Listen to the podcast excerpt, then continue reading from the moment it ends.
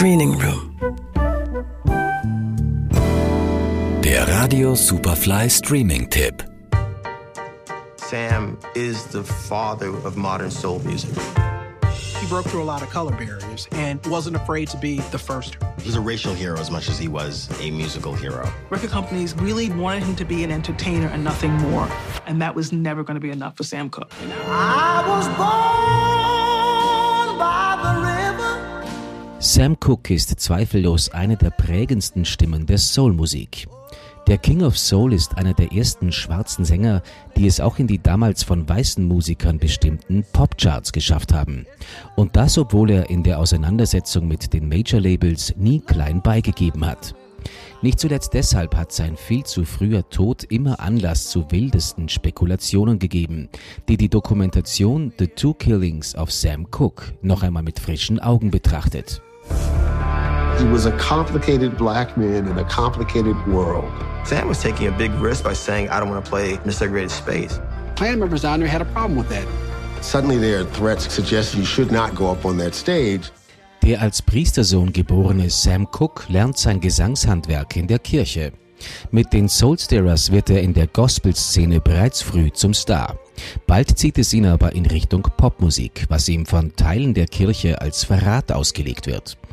Widerstände zu überwinden ist der so charismatische wie zielstrebige Cook also von Anfang an gewohnt.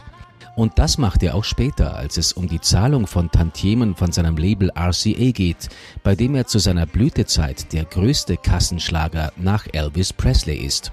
Oder als Chef seines eigenen Labels SAR Records, bei dem er immer das große Ganze im Blick hat. He was threatening. There was a sense in the music industry that Sam was getting too powerful.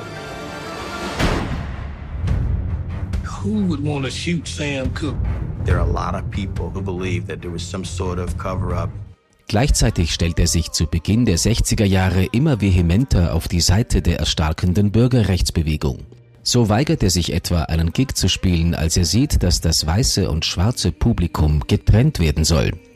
Dass er mit Jim Brown, Cassius Clay und Malcolm X befreundet ist, bringt ihn auf die Watchlist des FBI. People deeply felt that the FBI was somehow involved. When I found out Sam Cooke, Muhammad Ali, and Malcolm X were all connected, I said, what a huge threat to America.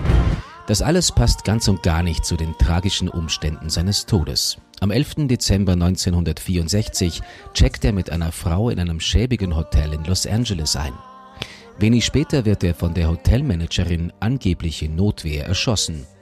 Vieles an dieser offiziellen Version bleibt mysteriös. Die Frau stellt sich später als Prostituierte heraus.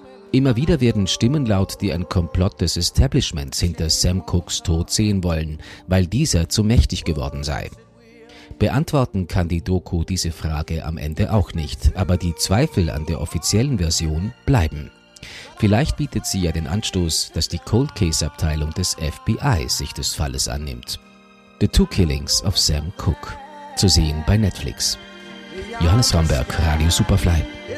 Screening Room, der Radio Superfly Streaming-Tipp.